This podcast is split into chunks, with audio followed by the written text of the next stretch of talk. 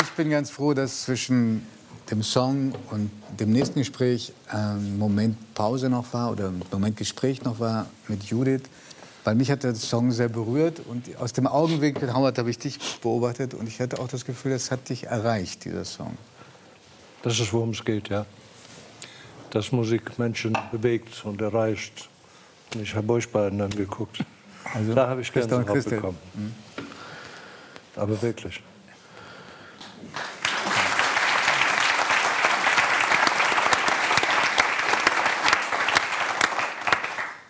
Wann hast du das Gefühl gehabt, zum ersten Mal mit einem Song Menschen, viele Menschen zu erreichen, direkt ins Herz zu treffen?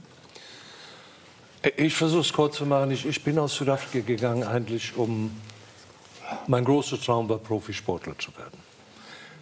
Habe relativ schnell gemerkt in England, dass mein Talent nicht ganz dafür gereicht hat. Und habe mit einer Band in England äh, angefangen zu singen. Ich habe eine Zeitung gekauft und diese Band selber besucht, wurde Sänger von diesem Band. Wir kamen nach Deutschland, haben in verschiedenen Clubs gespielt und irgendwann hörte mich ein Mann von einer Schallplattenfirma und sagte, äh, komm mal bitte vorbei. Was ich versuche jetzt kurz zu sagen, ist, dass... Meine Frage war, welcher, mit welchem Song hast du das Gefühl gehabt, von den vielen Songs, die dann folgten nach dieser Entdeckung von dir, die fast zufällig war, dass du einen Song entwickelt hast und gesungen hast, wo du das Gefühl hattest, der erreicht die Menschen? Als ich angefangen habe, selber für mich zu schreiben. Zu schreiben. Und welcher Song war das, der, der erste, an den du dich erinnern kannst? Also mein erster Hit, den ich selbst geschrieben habe, hieß Da Name seine Gitarre. Der meisten waren noch nicht geboren. ähm, dann kam Du fängst den Wind niemals ein, ein wunderschöner Text. Ähm, aber das ein bisschen mein Problem war, wo ich, wo ich gerade hin wollte. Als ich nach Deutschland kam, ich kam gerade aus England, wo ich Jimi Hendrix, Beatles und Rolling Stones gehört habe. Und hier in Deutschland bekannt war Vico Troiani und Peter Alexander. Und Katharina Valente, die war auch toll. Auch. Und da habe ich mich gefragt, das ist eine andere Kultur, musikalisch mhm. gesehen. Und äh, wurde irgendwie in diesem, weil es gab eigentlich damals nur Schlager, dann habe ich auch mit Paul Kuhn ein paar Platten gemacht, die sehr schlagerhaft war. Irgendwann kam das schöne Mädchen von Seite 1. Da war ihr noch nicht geboren. ich glaube, es ist das wird, jetzt die, das wird jetzt der Refrain für, Rest, für den Rest des Gesprächs. Da wart ihr noch nicht. Aber ich schon. Du schon. Und gleich danach kommt Frank Blasberg. Nein, es ist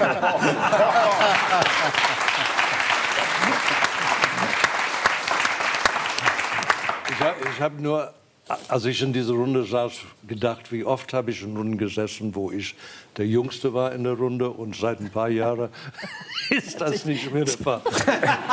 Weil ich einfach nicht wahrhaben will. Dafür bist du ja jetzt, haben wir gerade gehört äh, von unserem Professor, ja. dafür bist du jetzt glücklicher.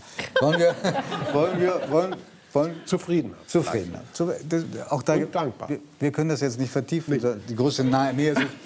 ähm, aber wir schauen uns mal an, was du so alles gemacht hast, als wir noch nicht geboren waren und als wir schon auf der Welt waren. Ja.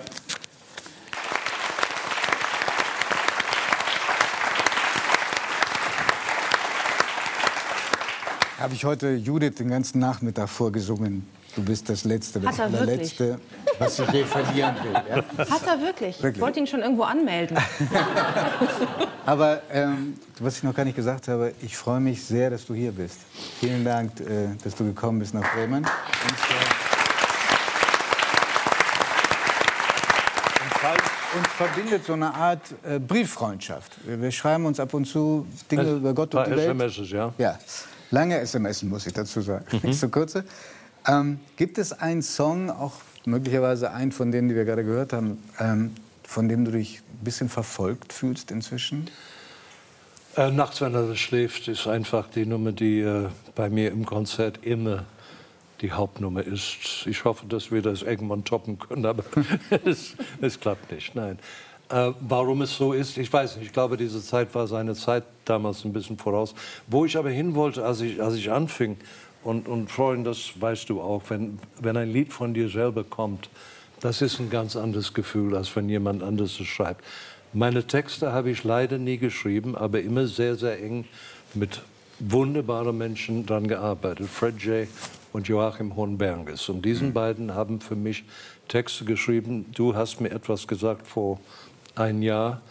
Ich hatte nicht gewusst, wie schön viele Texte warst, die du gesungen hast. Na, vor allen Dingen habe ich gesagt, also du gehörst zu den, zu den wenigen, ähm, deren Lieder irgendwie so ein bisschen in den Sprachgebrauch eingegangen Genau das will ich, ja. Wie, ja. Ähm, deine Spuren im Sand, naja, nachts, wenn, dann, nachts, wenn alles schläft. Und dann natürlich auch, muss man jetzt sagen, Hello Again äh, ist, glaube ich, nicht mehr wegzukriegen ja, von Howard Carpendale. Das ist eben der Unterschied zwischen einem Single und die, die, die Titel, die ich wirklich liebe, sind auf Alben. Mhm. Weil die, sind, die haben eine Tiefe und eine Bedeutung für mich persönlich. Ein Lied, den ich für meinen mein Sohn Kers, meine Frau sitzt da drüben, wir haben, äh, äh, Kers haben seinen Geburtstag gefeiert vorgestern. Da schrieb ich zusammen mit, mit Hornbergers damals ein Lied, die hieß Willkommen auf der Titanic. Mhm. Und dieser Text, die haben wir geschrieben vor 35 Jahren, die ist heute noch aktueller, als es jemals war. Das hätte ich damals nicht gedacht. Leider. Aber das sind Texte, die mich wirklich bewegen und die im Konzert so wichtig sind für mich. Mhm. Der andere Sohn, Wayne, der dich überrascht hat auf der Bühne bei der Preisverleihung zur Goldenen Henne, mhm. der hat dich, äh, das weiß ich nicht von dir, sondern hat mir jemand anders zugetragen, auch ein anderes Mal sehr überrascht in deinem Leben. Kannst ja. du dich erinnern, was das gewesen sein könnte? Naja, das, jetzt sind wir ein bisschen bei Tobias Esch. Professors Thema. Das ich, ich hatte auch eine sehr schwierige Zeit in meinem Leben. Und ähm, wo ich vollkommen zustimme, ehrlich gesagt nicht alles, aber das, das ist erlaubt, glaube ich, äh, Ziele. Ein Mensch ohne Ziele ist nicht in der Lage, glücklich zu sein. Das habe ich gemerkt. Und ich weiß nicht, wie viele Menschen das Glück haben, wirklich Ziele, die die lieben, zu haben. Und für mich liegt da in dieser ganzen Welt eine die größte Problem, was Glücklichsein angeht, weil es gibt Millionen von Menschen ohne jegliche Perspektive, zumindest nicht die Möglichkeit, diese Freude zu haben, die man in diesem Beruf erlebt. Es gibt Berufe, die sind einfach routinmäßig. Und ich glaube, das ist, wo wir sehr dran arbeiten. Irgendjemand, ich weiß nicht, wer es war, aber sagte, habe ich gehört, vielleicht müssen Menschen ihre Berufe oder müssen wir ein System finden, dass Menschen immer wechseln können. Einfach mal was Neues machen. Nicht immer. Ich habe gestern, gestern sind wir an einem 25 Kilometer Stau vorbeigefahren. Da habe ich mich gefragt, wie kann einer, der in einem LKW sitzt, glücklich sein? Hm. Ist, ist, ist, ist, ist, ich weiß es nicht. Ich, ich, ich habe Ziele gebraucht und mein Sohn hat mir damals. Also das war, das war der, vielleicht muss man es erklären, das war in der Phase, in der du erklärt hattest, du willst nicht mehr auf die Bühne. Das mhm. war also Einmal. Kurz, kurz nachdem Frank Einmal. Blasberg dich gesehen hatte. Der, der, der ja. Günther Jauch hat gesagt zu meinem Sohn in dieser Sendung, die wissen nicht, was die wollen oder irgend sowas. Also, wie heißt es? ich bin da nicht so drin. Okay. Ah, die, die, wissen nicht, was passiert, kann das sein? Ja. ja, die wissen nicht, was sie tun, ja. äh, das auch nicht, manchmal. Das andere ist auch gut. Hat eine andere Quelle, die wissen nicht, was sie nein, tun, nein. aber ist auch ein guter Text. Ja? Hat mein Sohn gefragt, wie oft hat dein Vater Schluss gemacht? Das höre ich schon seit 30 Jahren. Wollte ich aber gar nicht zurück. Was Einmal. Ist, was ist mit Wayne ich passiert? Muss sagen. Ist der, ist, ja. ich glaube, es war Weihnachten. Ja. Was passiert? Ja. Da ist er, äh, er wusste, dass es mir überhaupt nicht gut ging. Und er kam nach Amerika, wo ich damals lebte. Circa 18 Jahre habe ich in Amerika gelebt. Und am Heiligen Abend klopfte er an der Tür und ich wusste gar nichts davon. Ich war nur da mit seinem Bruder. Und äh, er hat, ich habe die Tür aufgemacht und er guckt mich an und sagt, Dad, ich fahre hier nicht weg, bis du zurückkommst mit mir. Zurück Zu nach Deutschland? Zurück, zurück nach Deutschland. auf die Bühne, beides? Nicht, nein, das war nicht das Erste, was, mhm. was wir im Kopf hatten. Einfach mal eine, eine Therapie zu machen. zu machen. Und das war, glaube ich, die Zeit, in der du dich entschlossen hast, auch eine Klinik aufzusuchen. Er hat eine Klinik schon, schon gesucht. Schon vorbereitet. Mhm. mhm. Und da warst du mehrere Monate. Mhm. Und äh, was haben dir die Ärzte da gesagt, damit du aus diesem Tal rauskommst? Ich glaube nicht, dass das unbedingt ist. Natürlich war es eine Hilfe, mit Menschen zu reden, weil ich diese Depression lange abgelehnt habe. Ich habe gesagt, im Gespräch mit, mit, mit Verwandten hier in Deutschland, telefonisch, Nein, ich bin nicht depressiv. Doch, doch, das musst du langsam erkennen. Das ist erstmal das Schwierigste, glaube ich, dass man das zugibt. Mhm. Ähm, was die hier gesagt haben, war eigentlich der wichtigste Satz, war ein Arzt, der gesagt hat, du musst wieder auf der Bühne oder du lebst nicht mehr länger. Ja, ähm, damit aber war die Probleme nicht vorbei. Ich habe eine Tournee gemacht, wo ich immer noch nicht das Gefühl hatte, was ich gerne gehabt hätte. Das Gefühl hatte ich, als man mir alles, was die Vergangenheit war, eine völlig neue Zukunft angeboten hat, indem es gab neue Leute, die mit mir Lieder schreiben, neue Leute, die texten, neue Leute, mit denen ich zusammenarbeiten kann. Und wirklich in diese Sekunde, eine Sekunde, wenn ich das so sagen darf, ich weiß Sie sind gemeint, Professor? Ja. Eine Sekunde habe ich gemerkt, die Türen gehen alle wieder auf. Wieder auf. Mhm. Ja. Und bist du, hast du jetzt das Gefühl, nach dieser Erfahrung der Depression, dass du ein gefährdet, einer bist, der auf sich aufpassen muss? Gibt es Symptome, wo du sagst, jetzt wenn ich jetzt nicht nee. auf mich, oder ist es ganz weg für dich? Es geht um Strukturen. Mhm. Man muss auch, auch in so einer Zeit wie die Pandemie, ohne Strukturen ist ein Tod, ist ein Tag nicht lebenswert. Man braucht Strukturen und das verfolge ich weiter. Das heißt, das Singen, die Bühne ist für dich Lebenselixier.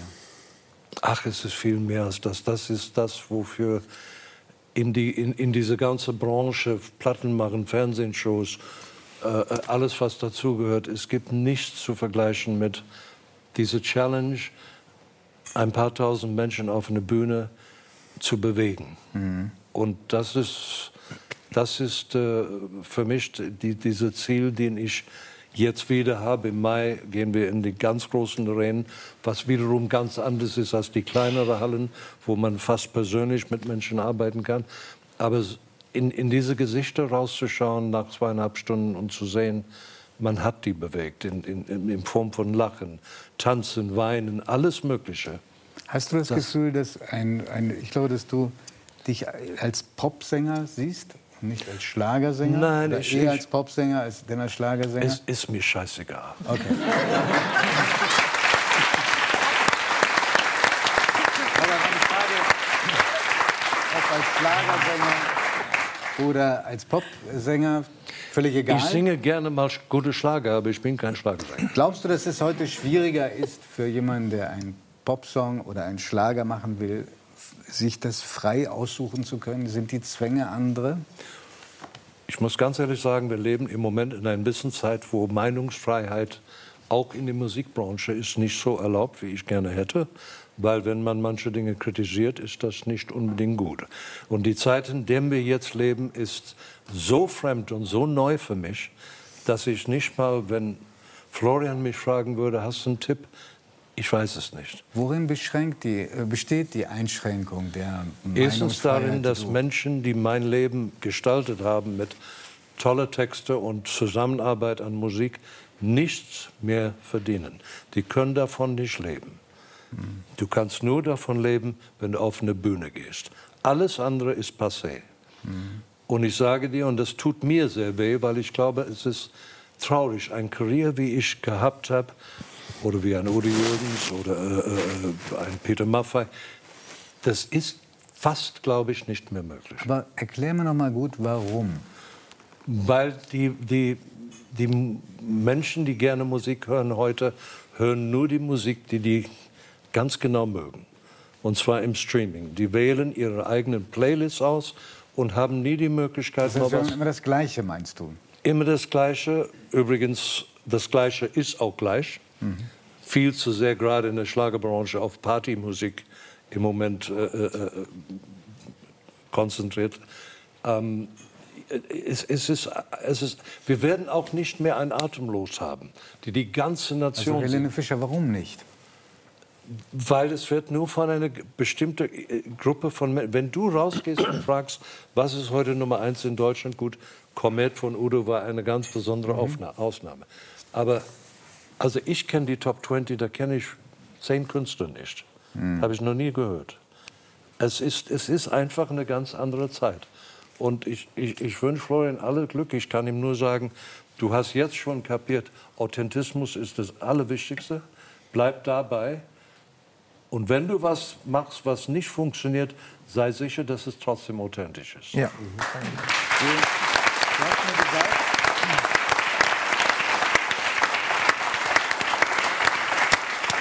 Du hast mir mal geschrieben, du kannst inzwischen Talkshows kaum ertragen, in denen nur gelacht wird. Ja. Könnte man nicht sagen, gerade in so finsteren Zeiten ist es gut, wenn viel gelacht wird? Doch, aber ich habe das Gefühl im Moment, das sehe ich gerade in meiner Branche, da ist eine solche Sucht nach Party. Dieses Wort Party geht mir so auf den Keks. Es ist unglaublich. Alle wollen Party feiern. Es hängt natürlich auch ein bisschen mit Alkohol zusammen, was ich hasse wie die Pest. Aber gut, das ist ein anderes Thema. Party, Party, Party. Wir haben, wann haben wir zuletzt mal eine schöne Ballade gehört in der Schlagerbranche? Gibt's nicht mehr. Es wird Partys gefeiert. Er ist, er ist eine andere Genre. Das ist eine andere Genre. Du meinst diese Musik, Rhythmusmaschine? Rhythmus, bum, bum, bum, Ja. 120 Beats die Minute. Das ist seit zehn Jahren. Ich, ich, ich, ich kann es nicht hören. Ich möchte, möchte einfach, dass wir zurückgehen. Vor allen Dingen, dass Texte wieder wichtig werden. Ich meine, ich singe so einen Titel wie Du bist das Letzte mit einem Lächeln im Gesicht, weil es ist schön, es ist fröhlich, es hat keine große Tiefe, das weiß ich. Dafür wird die nächste Nummer, die ich mache, das Gegenteil davon sein, sodass wir wieder in diesen Schiene kommen, wo ich mich wieder ganz wohlfühle, indem ich weiß, dass ich einen Text singe, die die Menschen erreicht, die, die auch ein bisschen ein Personality. Ich bin eigentlich, mein Ziel ist nicht unbedingt ein Hitsänger zu sein, sondern die Musik ist ein Vehikel für mich. So, in, so betrachte ich das. Darf ich dir zum Schluss eine Frage stellen, die ich jemandem mal gestellt habe, den du gerade genannt hast, nämlich Udo Jürgens. Hast du für das, was du geleistet hast, 60 Jahre schon auf der Bühne, hast du dafür in deinen Augen genug Anerkennung bekommen? Das, solange dieses Wort Schlage im Raum steht, wird es nie so sein. Das ist eben so. Viele Leute sagen, warum sagst du das, du hast es nicht nötig. Nein, ich habe es nicht nötig. Aber eigentlich das Wichtigste für mich, solange ich diesen Beruf mache, ist zu merken, dass ich Respekt bekomme. Und Respekt ist der...